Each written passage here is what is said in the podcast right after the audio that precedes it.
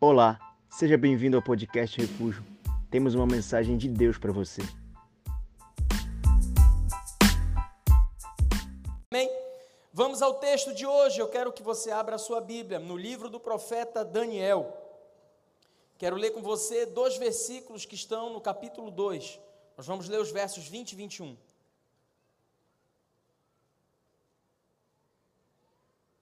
Daniel. Vê aí, vê aí se a pessoa acha rápido.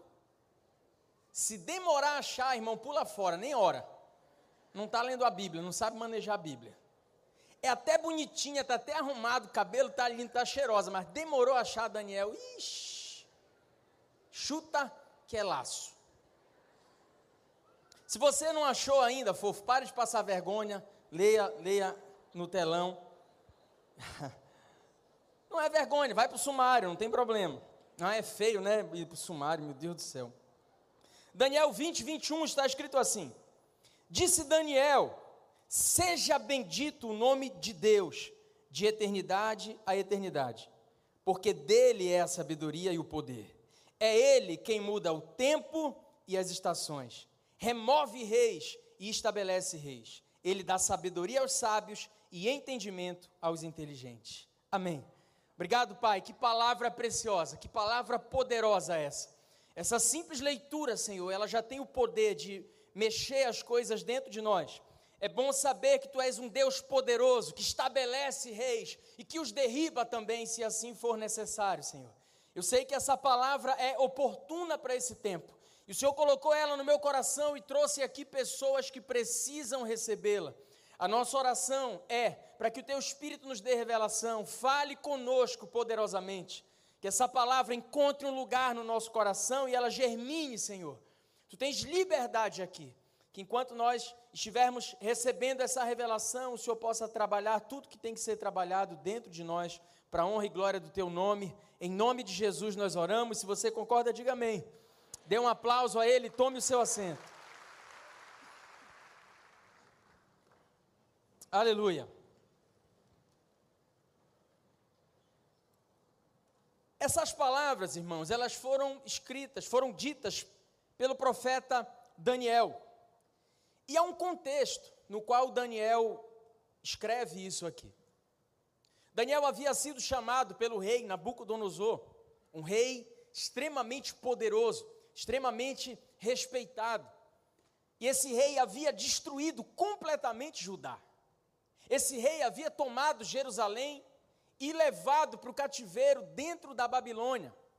Era um tempo de vergonha para o povo de Deus. Era um tempo de vergonha para todo Israel. Então Daniel é chamado porque Deus havia concedido a ele o dom de interpretar sonhos. E no que ele está interpretando o sonho, Daniel afirma a soberania de, de Deus. Daniel afirma o poderio de Deus. Essa palavra que Daniel entrega a Nabucodonosor, ela serve como um alerta para aquele rei que estava subjugando o povo de Deus. Mas essa palavra, ela também vem como acalento, ela também vem como um, um bálsamo sobre o coração ferido de todo o povo de Israel. E ele está dizendo: olha, Deus rege o mundo, Deus tem poder, Deus derruba reis, estabelece reinos. Ele é Deus, ele é poderoso. Ele muda tempos e muda estações. Então é uma palavra, como se ele estivesse alertando o rei: rei, o teu poderio vai ser derrubado, porque há um rei acima de você. E é uma palavra também para acalmar Israel: Israel, calma, absolutamente nada fugiu do controle do Deus de vocês. O Deus de vocês, Israel, é um Deus que rege tempos, é um Deus que é Senhor, mesmo nos tempos mais difíceis. Então, essa palavra serve para nós, para que no momento de dificuldade, no momento de calamidade, a gente possa olhar ao nosso redor e detectar como o mundo se encontra lá fora e termos a convicção de que Deus muda tempos e estações. De que até as coisas ruins que estão acontecendo, elas cooperam para o bem daqueles que amam a Deus. Quantos amam a Deus essa noite? Irmão, se você ama o Senhor, até aquilo que parece ruim, Deus vai usar em teu favor. Você crê nisso? E ele afirma: olha, Deus muda tempos. Ele é Senhor do tempo. E o que é tempo? Tempo é oportunidade. Tempo é prazo. Tempo é período. Deus muda tempos. Eu e você estamos vivendo um tempo determinado e específico. Essa semana especificamente nós estamos comemorando 50 anos da Igreja do Evangelho Quadrangular no estado do Pará. E aliás, sábado que vem nós vamos lotar o Estádio Olímpico do Mangueirão. Amém? É um tempo oportuno. É um tempo histórico que nós estamos vivendo. Deus está levantando uma geração para os próximos 50 anos. Há um tempo para você viver específico na sua vida. Salomão, quando escreve o livro de Eclesiastes, no capítulo 3, ele diz que há tempo para todas as coisas. E ele chega a exemplificar, ele diz: olha, há tempo na nossa vida que é tempo de plantar, e há um tempo na nossa vida que é um tempo de colher. Há tempo de abraçar e há tempo de deixar de abraçar. Há tempo de sorrir e há tempo de chorar. Então ele discrimina no capítulo 3 né, os tempos para todas as coisas. Há um tempo específico para você viver. Há um tempo específico para você viver na sua vida profissional. Há um tempo específico para você viver na sua vida acadêmica, na sua vida estudantil. Há um tempo específico para você viver na sua vida familiar. Há um tempo. Paulo fala isso. Olha, aqueles que são solteiros, cuidem das coisas do reino, especificamente das coisas do reino. Porque quando vocês casarem, o tempo muda. As coisas mudam. Muita coisa muda. Né? Então, quando você é solteiro, você tem liberalidade. Não falei liberdade, falei liberalidade. É mais fácil. Você tem tempo de sobra que quando você está casado, você vai ter um pouco menos de tempo. Tem alguns namorados que já têm um pouco menos de tempo, mas é porque são canoas. Por favor, não os tome como exemplo. Mas Deus muda tempo, há tempo para tudo, há um tempo de formação de caráter dos nossos filhos, há um tempo em que nós vamos investir tempo, ensinar os nossos filhos, caminhar com os nossos filhos, vamos mostrar aquilo que é bom e aquilo que é ruim, estamos formando o caráter. Né? A Hanna está nessa fase de porquê, pai, porquê, porquê, porquê, porquê. É um tempo, é um tempo dos porquês. Eu estou ensinando para ela várias coisas. Estou ensinando a minha filha a enxergar o mundo sob determinada ótica. Essa semana fiz algo fundamental, importantíssimo, que eu reputo que todo pai deve fazer com seus filhos. Coloquei ela para assistir Chaves. E claro que eu não comecei pelo ápice, eu fui mostrando aos poucos, ela foi gostando, gostando, gostando, e já quase na sexta-feira tivemos um momento quase que canônico. Ela assistiu o episódio de Acapulco. E está gostando. Eu tenho que mostrar para minha filha, senão ela vai assistir o quê? É, Felipe Neto? Está amarrado, queimado, repreendido, enterrado, destruído. Eu estou formando caráter. É óbvio, eu estou brincando aqui a questão do Chaves, mas nós estamos formando, é um tempo. E esse tempo vai passar, vai chegar um tempo que ela vai estar com caráter formado, vai tomar as decisões dela, vai fazer as escolhas dela, né? Espero que bem, bem escolhidas, bem direcionadas pelo Senhor. Se Jesus não voltar antes, né? Quem sabe até não dê nem tempo dela casar. Se tiver que casar, que seja com um homem de Deus, eu escutei uns dois amém só, mas eu já falei amém. Eu não preciso do teu amém, tá? eu já falei amém. Mas é um tempo. Tempo é prazo. Então é importante a gente discernir tempo, conforme Daniel diz, para que a gente não perca oportunidades. Para que você responda bem ao tempo. Qual o tempo que você tem vivido? O que, que o tempo presente tem exigido de você? Da tua atenção, da tua energia do teu investimento.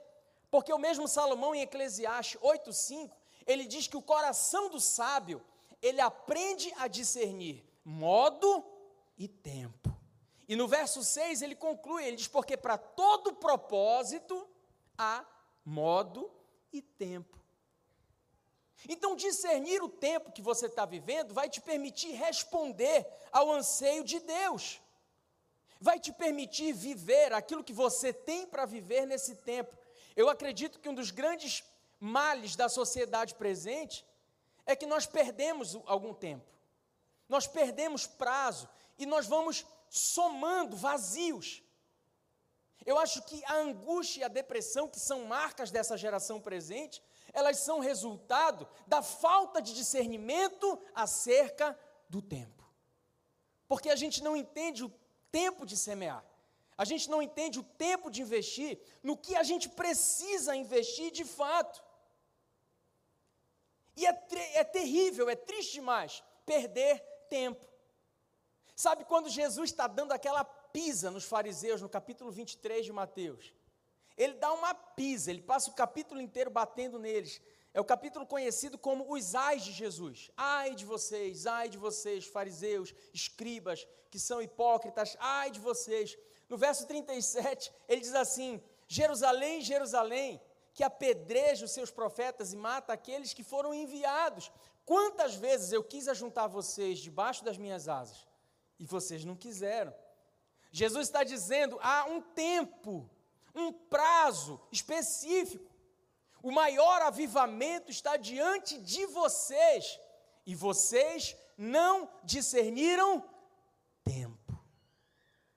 Jesus está falando isso em Mateus 23, 37. E agora acabou o prazo. O Messias está diante de vocês. O Messias tinha algo poderoso para fazer no meio de vocês. Vocês não quiseram. Ontem eu preguei aqui no, um minutinho compartilhando sobre a minha experiência no centenário da Igreja Quadrangular, lá em Los Angeles. E o que eu falei, o que nós vivenciamos ali, é saber que há 100 anos atrás, Deus marcou um tempo naquela cidade.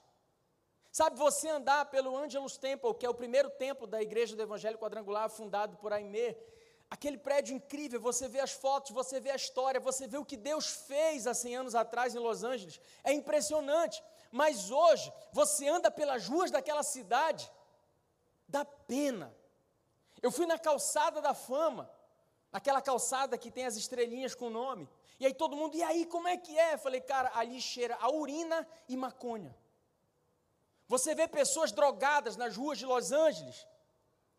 Governo de esquerda destruiu. Agora, até 900 dólares, furto não é considerado crime. As pessoas na cara de pau arrombando os carros e a polícia não pode fazer nada. A cidade que viveu grande avivamento, que deu origem a igrejas como a Igreja do Evangelho Quadrangular e a Igreja Assembleia de Deus aqui no Brasil, agora é uma cidade que não conseguiu discernir essa mudança de tempo. E o que Deus, o que Deus fez? Ficou. Pegue os grandes avivamentos: Congo, País de Gales, Grã-Bretanha, tudo que Deus fez foi um tempo. E o tempo mudou, o tempo girou. É triste a gente discernir tão somente quando o tempo passou, porque isso fala de uma de uma derrota na nossa vida espiritual. Mas Daniel também fala que Deus muda estações. E a nossa vida, ela é feita de estações. Eu não creio que o profeta estava falando aqui das estações naturais. Ele está falando de estações espirituais. Ele está falando que Deus vai mudar muitas estações na nossa vida, na nossa caminhada. Ele não está falando de clima, ele não está falando de temperatura, ele está falando de tempos e estações espirituais que nós vamos viver. E é interessante, porque enquanto eu pensava sobre essa palavra ser ministrada, a banda termina com essa música do Diante do Trono. Né? Eu não sei como é o nome dela, acho que é Quero Subir. E Deus foi me lembrando, trocentas estações que eu passei na minha vida.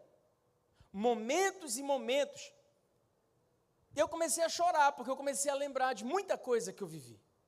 E eu falei, Deus, isso testifica essa mensagem de hoje, porque de fato tu és um Deus que muda estações. E você pode pegar qualquer personagem da sua Bíblia, você pode pegar até mesmo Jesus, você vai conseguir identificar Deus mudando estações.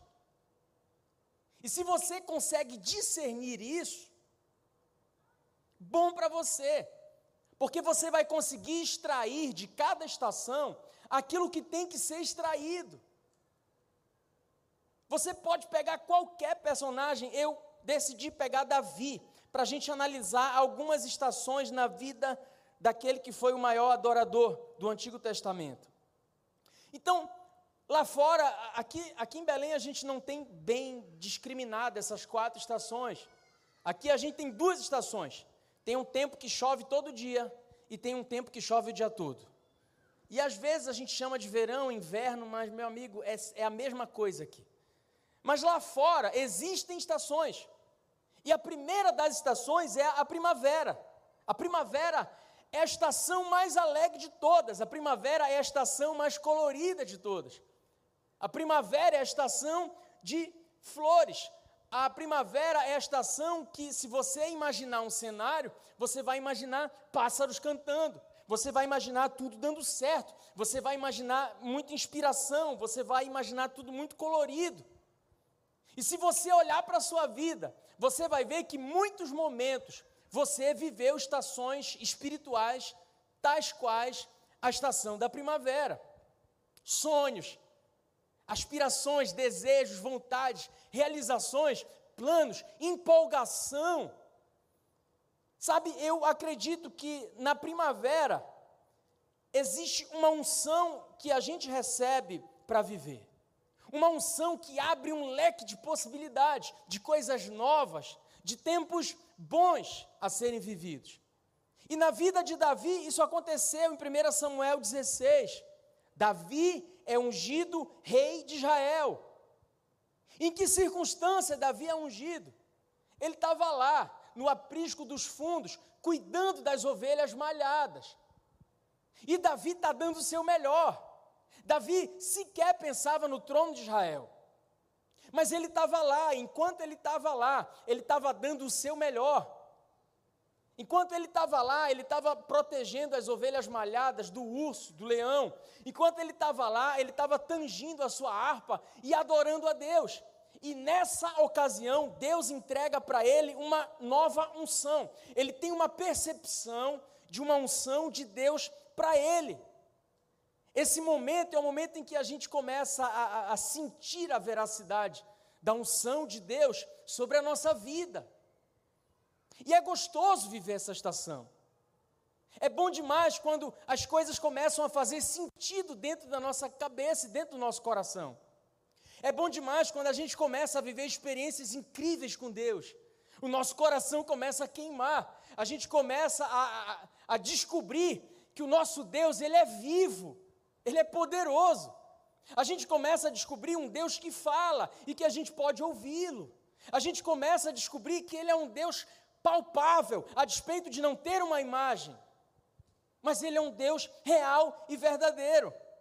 É uma fase de idealizações. É uma fase em que está tudo bem para nós, tudo é incrível nessa fase. Normalmente, quando você aceita Jesus, você vive isso.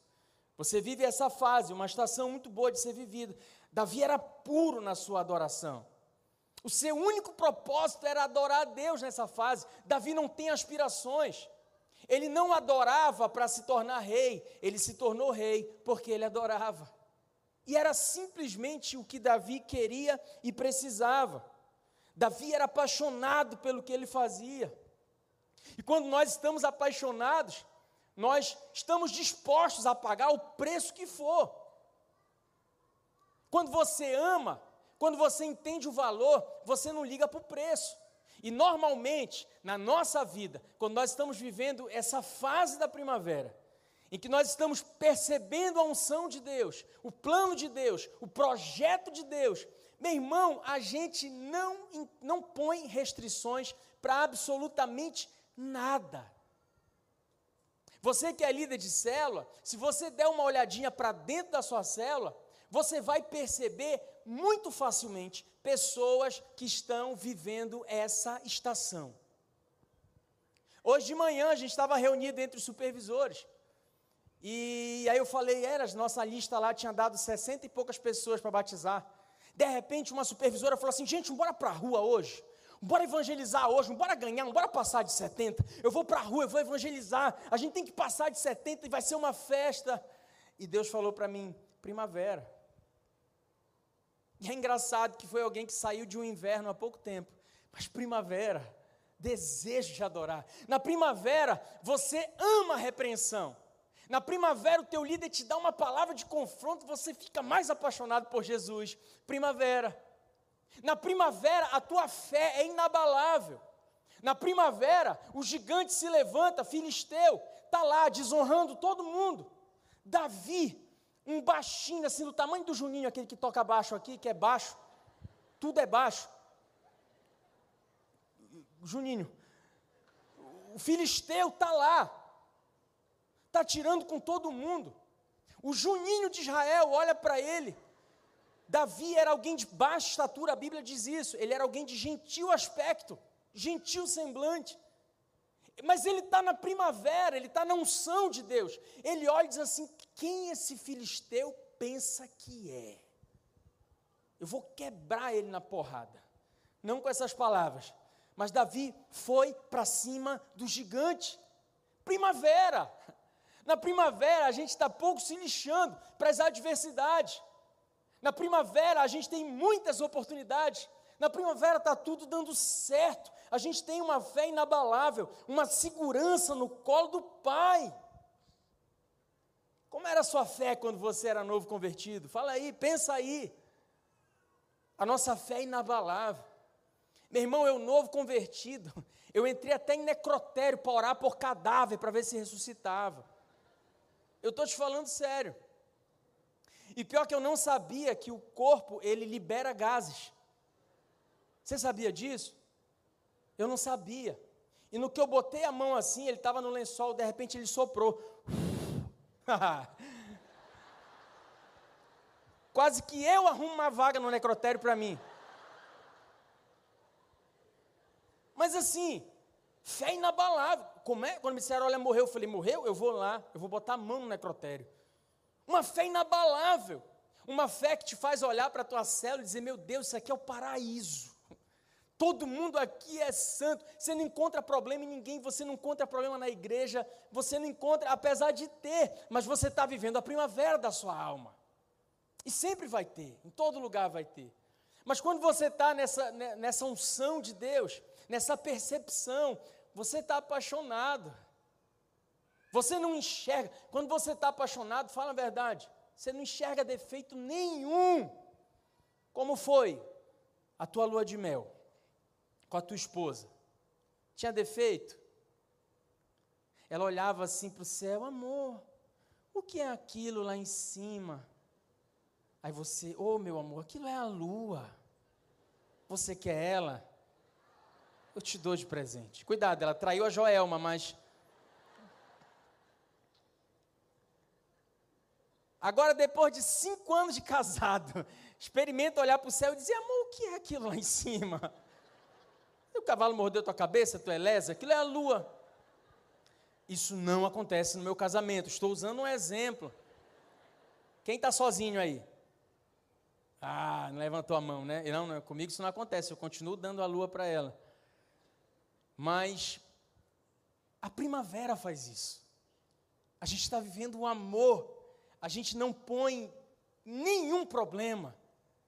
Vamos para a vigília, vamos para a vigília. Irmão, eu, eu era daqueles crentes que achava que orar no mato valia alguma coisa. Eu descobri que só tem mosquito, só, só mosquito. Vamos para o monte orar. Para quê? Tá bom, reúne. Mas assim, eu ia, vamos, vamos para o mato orar, vamos. Vamos não sei para onde, vamos.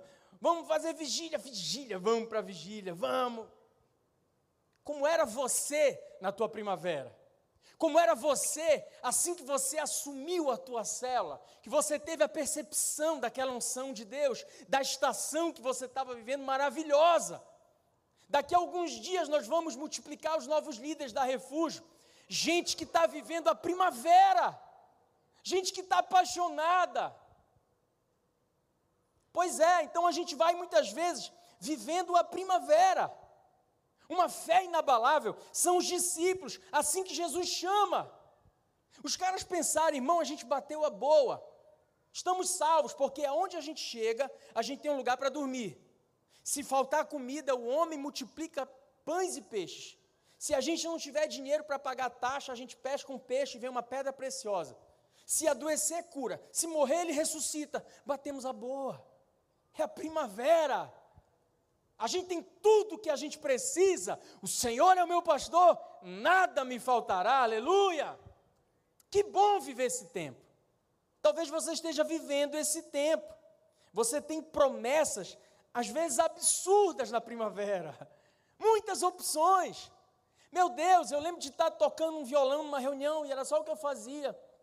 Alguém veio e falou assim: Olha, Deus está mandando te dizer que você, a sua voz vai ser conhecida, sua voz vai ser ouvida nos quatro cantos da terra. Você vai pregar o Evangelho, você vai anunciar. E eu aqui com meu violão, falei: Amém, né? Coisa boa, a gente fala amém. Tá bom, vamos seguir. Nunca tinha nem pregado na vida. Estou lá com meu violão. Quando me deixavam fazer o louvor, eu fazia. Aí numa outra semana eu vou numa outra reunião de oração, que eu ficava, eu era o crente piolho, ficava pulando, crente macaco, de galho em galho, aí fui numa outra reunião, aí vem um homem de Deus na minha direção, eu falei assim, papai vai falar. E ele veio e ele falou assim, olha, o Senhor manda te dizer para que você saiba que foi Ele que te disse, Ele vai levantar os seus pés, você vai pregar nos quatro cantos dessa terra, vários países vão ouvir sua voz, você... Aí o negócio começou a ficar sério, Aí eu falei assim: hum, tá bom. Esses caras se combinaram. Alguém deve ter olhado meu Orkut, mas eu não tinha postado nada no meu Orkut na época. Mas aquilo vai empolgando a gente, é primavera. Só que aí, sem que a gente perceba, a temperatura começa a esquentar. E o que, que é a temperatura esquentar? Aquecer fala de um aceleramento de processos. Quando você começa a ficar quente, quando o teu corpo começa a esquentar, é o teu organismo acelerando, acelerando todas as coisas para poder reagir a um quadro infeccioso. Isso é a febre. Quando você menos percebe, é verão. Liberal, a rádio que comando. Lembra dessa? Liberal é verão, meu bem. É verão. E o que, que é o verão? O verão é o aceleramento dos processos de Deus na sua vida. Agora, aquela unção inicial, ela começa a tomar forma. Agora, as coisas começaram a andar na sua vida, tudo está indo muito bem. As coisas na empresa vão muito bem. O casamento, as portas se abriram, o milagre veio, aquilo que parecia impossível. Você vai casar. Está tudo dando certo, Deus acelerando as coisas, as portas se abrindo. Na empresa você foi promovido. Agora você começou a multiplicar a célula. Deus está fazendo na sua vida de líder, você vai a supervisor, você está vivendo o verão, você está vivendo esse aceleramento. Deus começa a alinhar condições e circunstâncias. Agora, o menino que estava atrás das malhadas, lá no aprisco dos fundos, Deus pega ele, bota ele dentro do palácio. Agora começa a materializar as coisas. Agora a promessa começa a ter forma. Davi agora está dentro do exército de Israel. Davi está mais do que nunca próximo daquilo que Deus havia dito para ele. Nessa segunda fase, Deus dá clareza daquilo que ele quer. E algumas coisas que antes pareciam distantes e impossíveis, elas começam a se aproximar. Aí Deus chega para mim e fala: Olha, eu te farei pescador de homens. Hã? É. Esse é o meu tempo, essa é a ministração para você. Deus vai acelerando, Deus vai alinhando as coisas, Deus vai te aproximando de pessoas que são chave para você poder cumprir o seu propósito. Aleluia! Deus vai te aproximando, sem que você precise fazer nada. Deus alinha todas as coisas. Eu estou um dia celebrando um casamento. Meu telefone toca. Um pastor lá dos Estados Unidos. Olha, deixa eu te falar. Tem um pastor aqui da Secretaria Global que ele está interessado no que vocês estão vivendo aí no Pará. Hã? Ele quer ter o contato, ele precisa conhecer você, precisa alinhar as coisas, ele precisa saber o que vocês estão vivendo aí em Belém do Pará. A unção começa a ser palpável. E isso acontece na sua vida também. Porque a tua paixão começa a tomar forma, você vai materializando essa unção de Deus para você. As coisas começam a andar mais rápido na tua vida, em todas as áreas da sua vida. É verão, está tudo avançando, está tudo dando certo, está tudo correndo bem, tudo com muito êxito. Até que duas coisas começam a acontecer. Primeiro, você começa a perceber frutos. Tudo aquilo que você fez começa agora a frutificar. A tua empresa está bem, você investiu um bocado, você trabalhou um bocado, tua célula multiplicou, você está discipulando muita gente. Agora as pessoas te conhecem já na igreja, você está fazendo um bom trabalho. As pessoas já te chamam de super, de líder, e é, é tudo muito bom. Você está vivendo isso, você multiplicou agora. Você vê a tua célula caminhando, os discípulos que você gerou. Mas uma outra coisa acontece junto com os frutos as folhas começam a ficar amareladas. As folhas começam a cair. Há um sinal de cansaço. Foi, foi, foi, cresceu, cresceu, cresceu, rendeu, rendeu, rendeu. Mas agora, de uma hora para outra, parece que algumas coisas já não estão funcionando mais. A gente vai percebendo alguns sinais de cansaço. Você começa a se ver paralisado em algumas coisas dentro da sua vida. Espera aí, pastor, é pecado? Não! Não tem nada a ver com pecado, e talvez isso seja o grande problema na tua mente. Porque sem mais nem menos, aquilo que antes dava certo, agora parece não dar mais. Aquilo que antes funcionava, agora parece que envelheceu. Sem mais nem menos, uma estação mudou. E aí aquilo que era ânimo na primavera, realização no verão, poder de Deus, presença fácil. Você chegava aqui, sentiu fluir, você chorava, você lia a Bíblia, Deus falava, te dava revelação. Agora parece que secou. Agora parece que você lê, lê, lê e Deus não fala. Mudou uma estação. E aqui começa uma fase perigosa. Porque você ora, você jejua, você se dedica, você faz aquilo que você fez a vida inteira. E as coisas não dão mais certo. E você acha que a culpa está em você. E se você não entender que foi Deus que mudou uma estação, você pira. Vai para terapia, vai tentar entender o passado, vai tentar buscar raízes. Você não consegue explicar. Porque uma coisa é você estar tá triste, porque cortaram a tua conta de luz. Outra coisa é você estar tá vazio, estando tudo certo na tua vida. É o outono que chegou. E talvez não tenha nada de errado na tua célula, na tua palavra, na tua dinâmica, mas as coisas não funcionaram mais. Você está cansado. E aí, quando menos espera, chega o inverno a temperatura caiu, a velocidade baixou, as coisas vão parando, você começa a ficar apavorado, e aí começa um tempo de pressão na sua vida. A estação mudou. E todos nós vamos viver estações como essa. Eu lamento te dizer, nós vamos viver estações em que tudo vai parecer ter paralisado.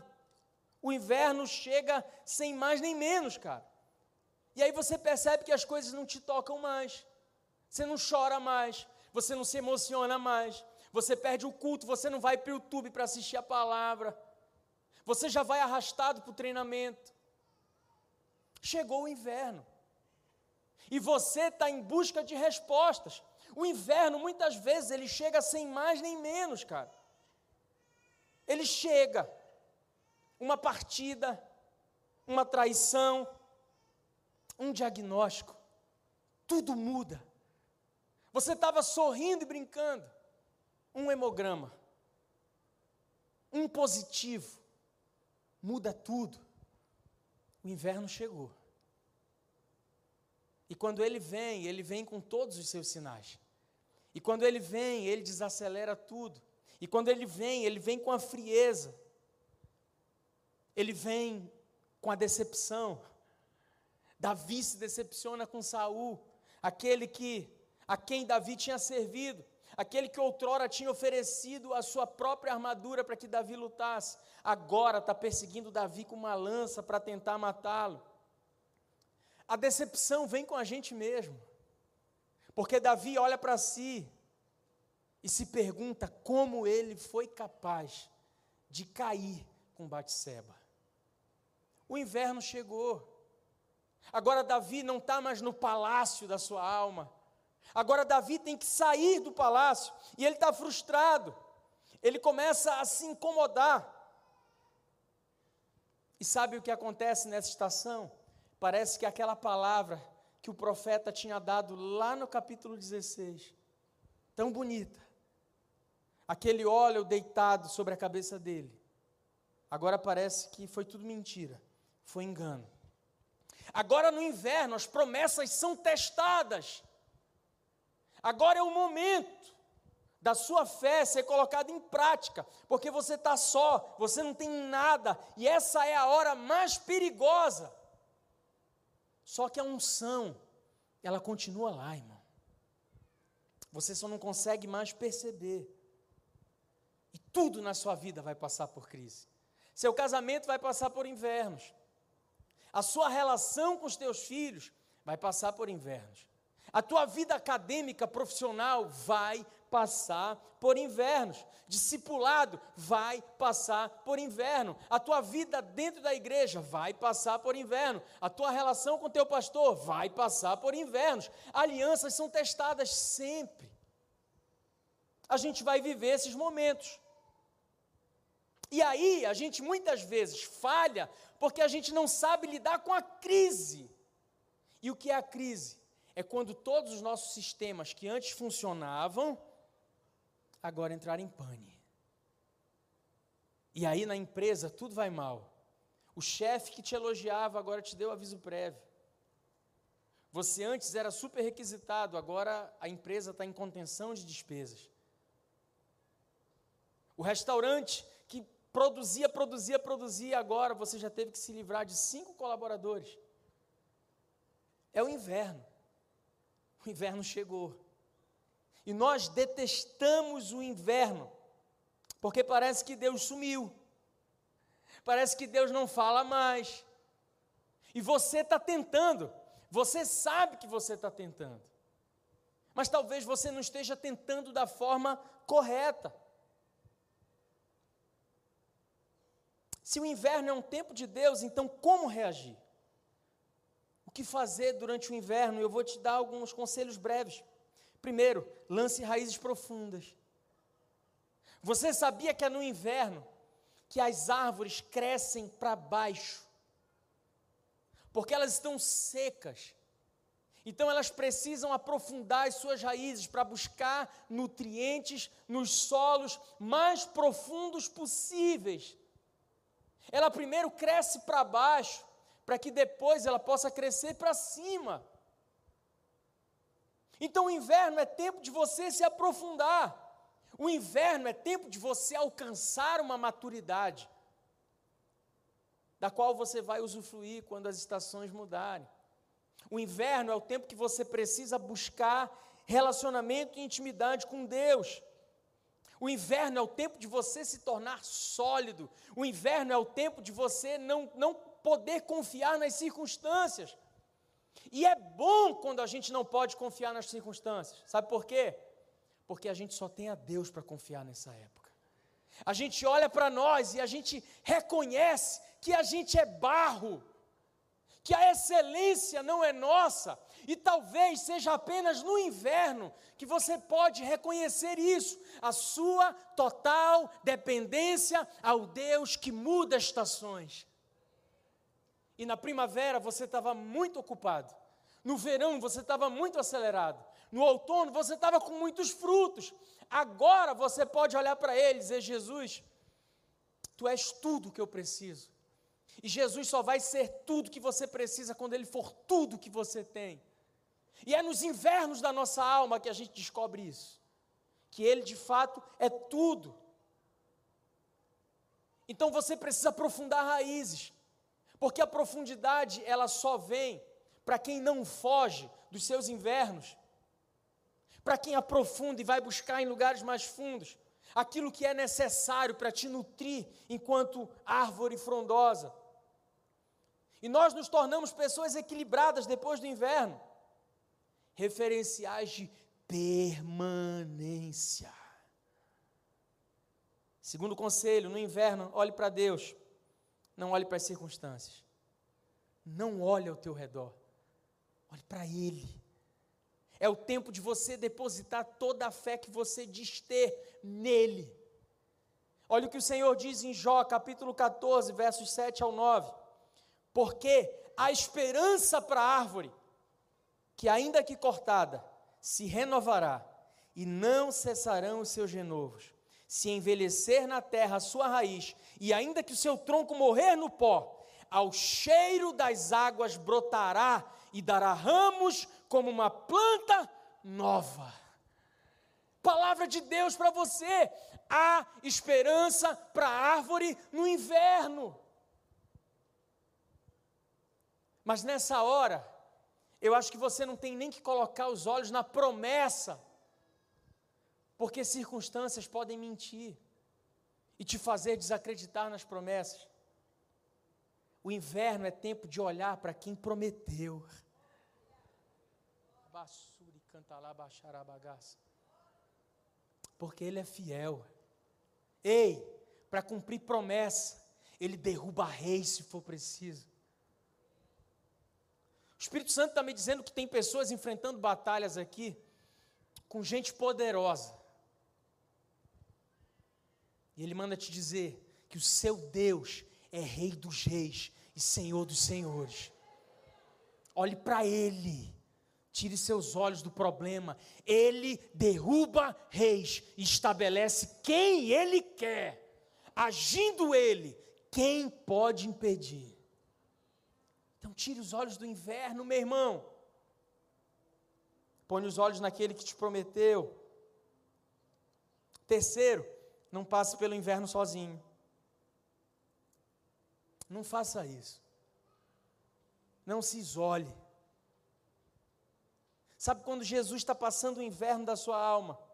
Sabe o que ele faz?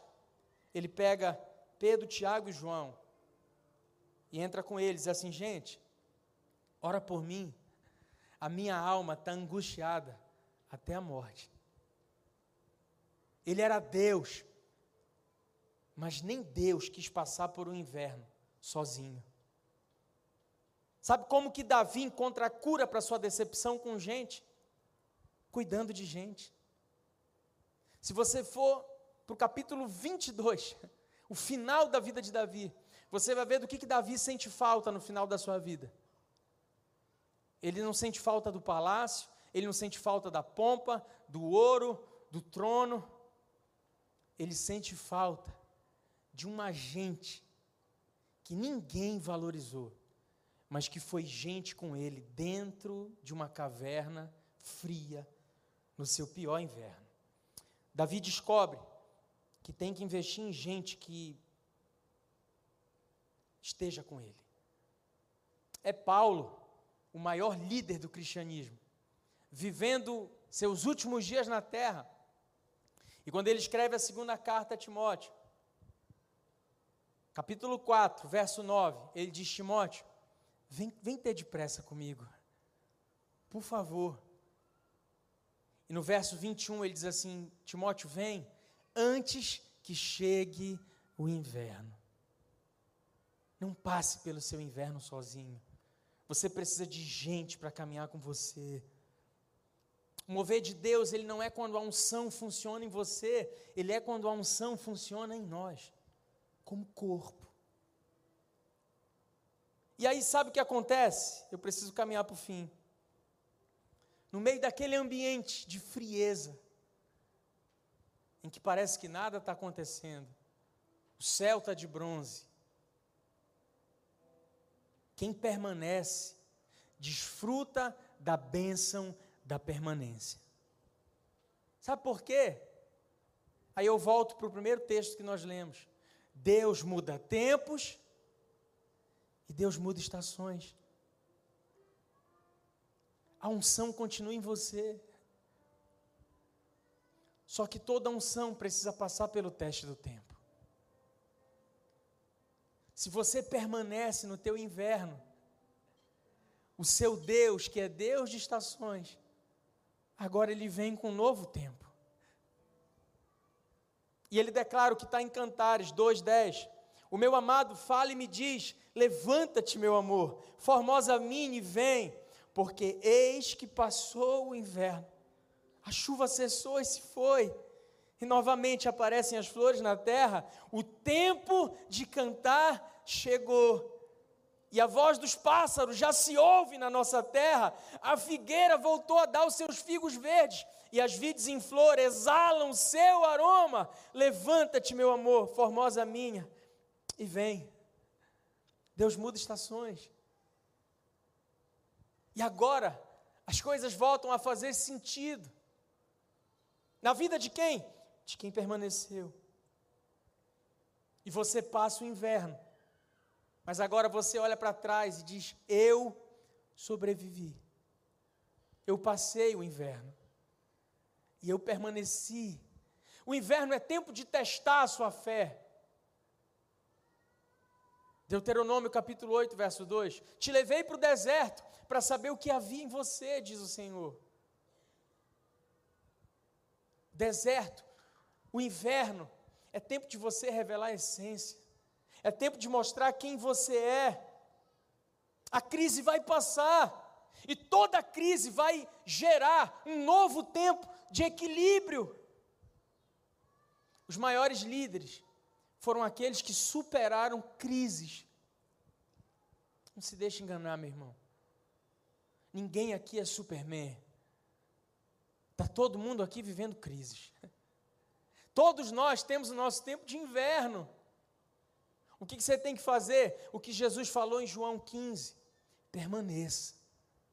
Se vocês permanecerem em mim, e eu permanecer em vós, vocês darão frutos, diz o Senhor. Mas o inverno é para gente que permanece, porque só o inverno vai te levar para a medida de fé que você não sonha. Sabe, nós amamos a primavera. Mas deixa eu te contar um negócio. Eu descobri que Deus ama os invernos. Porque quem sabe é só no inverno que você vai buscar a face dele. Porque quem sabe é só no inverno que ele pode tratar você. Quem sabe é só no inverno em que você não tem mais para onde correr que você vai correr para os braços dele e ele vai então fazer o que ele quis fazer esse tempo todo: te entregar colo, te entregar graça, te entregar segurança no braço dele. E no fim, você vai ser medido pelos invernos que você enfrentou e venceu. No fim, você vai ser medido pelo tamanho dos gigantes que você abateu. No fim, Todos vão olhar para você e vão ter que reconhecer que você serve o Deus de Israel, porque você não tinha como chegar onde você chegou sozinho, pela força do teu braço. E todo aquele que te bateu, todo aquele que te humilhou, vai ter que reconhecer não que você é grande, mas que você é pequeno nas mãos de um Deus que rege o tempo. Então aguenta firme Vai passar. Todo inverno passa, meu irmão. Não largue do seu Deus nessa hora. Mantenha os seus olhos nele. Ele é fiel. Por mais absurdas que sejam as promessas, quando o inverno passa, você descobre que o sonho não era coisa de criança. Quando o inverno passa, você descobre a grandeza do Deus que você serve. Fique de pé. Quando o inverno passa e você sobrevive, você tem testemunho para contar. Quando o inverno passa, você está muito melhor, você está muito mais forte. E você pode testemunhar o Deus que você serve. Como diz a música do pregador Lu, é com lágrimas nos olhos que se conta uma história bela. É com lágrimas nos olhos, é com inverno na alma. É aí que a gente, é, é aí que quem permanece vai ver Deus fazer. E sem mais nem menos, o tempo de cantar chega. Deus muda estações e você foi aprovado na prova. Deus só prova quem Ele ama. Você está passando por uma grande prova. Deus parece que está em silêncio. Calma. Nenhum professor fala na hora da prova. E se falar, ele vai tirar o sabor da tua vitória, de ser aprovado nessa prova. O ano ainda nem terminou. Eu estou com três países para ir ano que vem, convite, para ir pregar a palavra. O inverno passa. O inverno passa. E o seu Deus é fiel. Ele é fiel. Para cumprir todas as coisas que Ele te prometeu, Ele é fiel. Eu não sei o que Ele te prometeu, mas eu estou pregando para a gente com promessa essa noite. Eu estou pregando para a gente que tem promessa na sua família.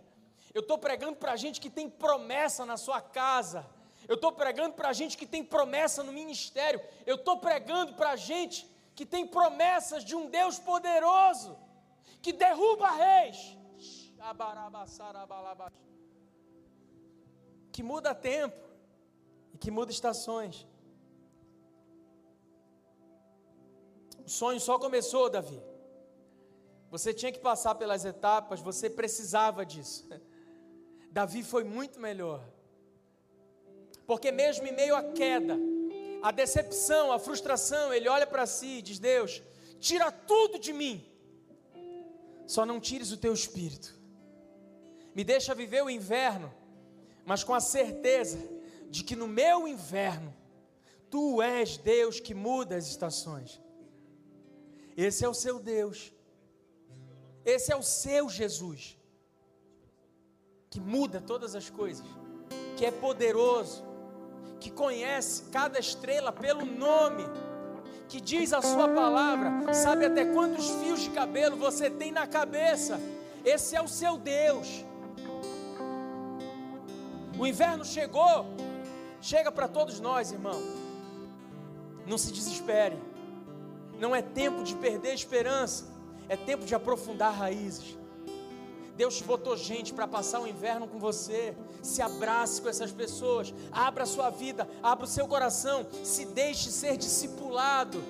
Nós estamos aqui em nome de Jesus para cuidar de você. Olhe para Ele. Olhe para quem te prometeu.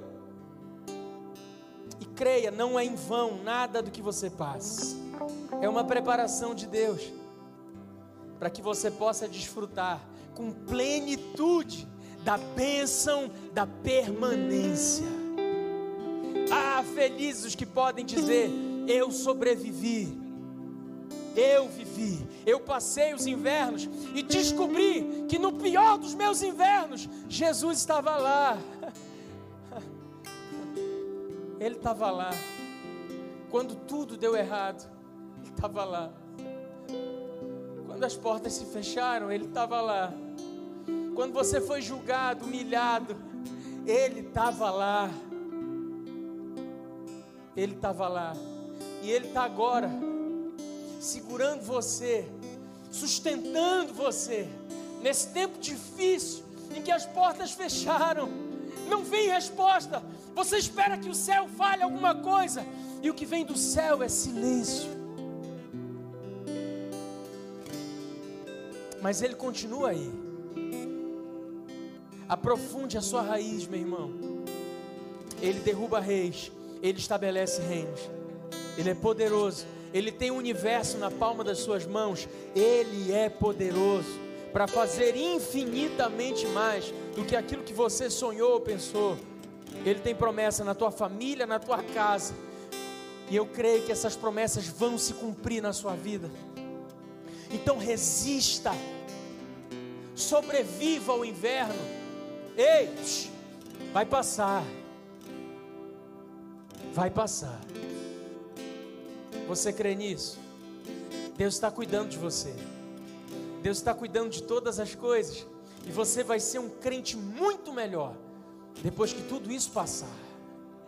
E você vai ter a fidelidade de Deus para testemunhar e dizer: Ele foi Deus no meu pior inverno, eu sobrevivi. E você vai poder dizer, como Jó no capítulo 42: Senhor, antes eu te conhecia de ouvir falar, agora, agora os meus olhos podem te ver. Tu és fiel. E eu profetizo em nome de Jesus: esse ano não termina sem que você tenha uma resposta de Deus sobre a, sua promessa. Deus vai te dar resposta. Escute, nem que seja um pequeno sinal, uma nuvem pequena do tamanho da mão de um homem, Deus vai te dar sinais de que a chuva abundante ela vai chegar sobre a tua vida. Ele vai mudar estações nesse exato momento. Deus está mudando estações aqui. Deus está mudando estações. Deus está mudando estações. Deus está fechando túmulos aqui essa noite. Deus está produzindo vida essa noite. Deus está curando pessoas aqui essa noite. Oh, Deus está tirando você do inverno, toda a frieza espiritual. Sai agora da sua vida em nome de Jesus. O Espírito Santo começa a aquecer o seu coração, aquecer o seu coração. O tempo de cantar chegou. Levanta-te, levanta-te, noiva minha, ó amada minha. Cheio, é tempo de cantar, é tempo de cantar, é tempo de cantar. Você crê nisso? Eu quero orar por você, meu irmão. Pastor, eu sou essa pessoa. Eu não estou conseguindo entender, discernir o meu inverno. Mas eu quero hoje declarar que Jesus é Senhor sobre a minha vida. Eu preciso que Ele cuide de mim. Eu estou vivendo um pior inverno. Eu estou vivendo um tempo difícil. Eu preciso aprender a confiar. Eu preciso aprender a, a entender que Deus está cuidando de todas as coisas. Sai do seu lugar. Eu quero orar por você. Deus vai te fortalecer. E eu vou ministrar sobre a sua vida a bênção da permanência. A bênção da permanência. E você vai voltar a frutificar, irmão. Esse foi o podcast Refúgio. Esperamos que tenha te abençoado. Para mais informações sobre nosso ministério, acesse nossas redes sociais.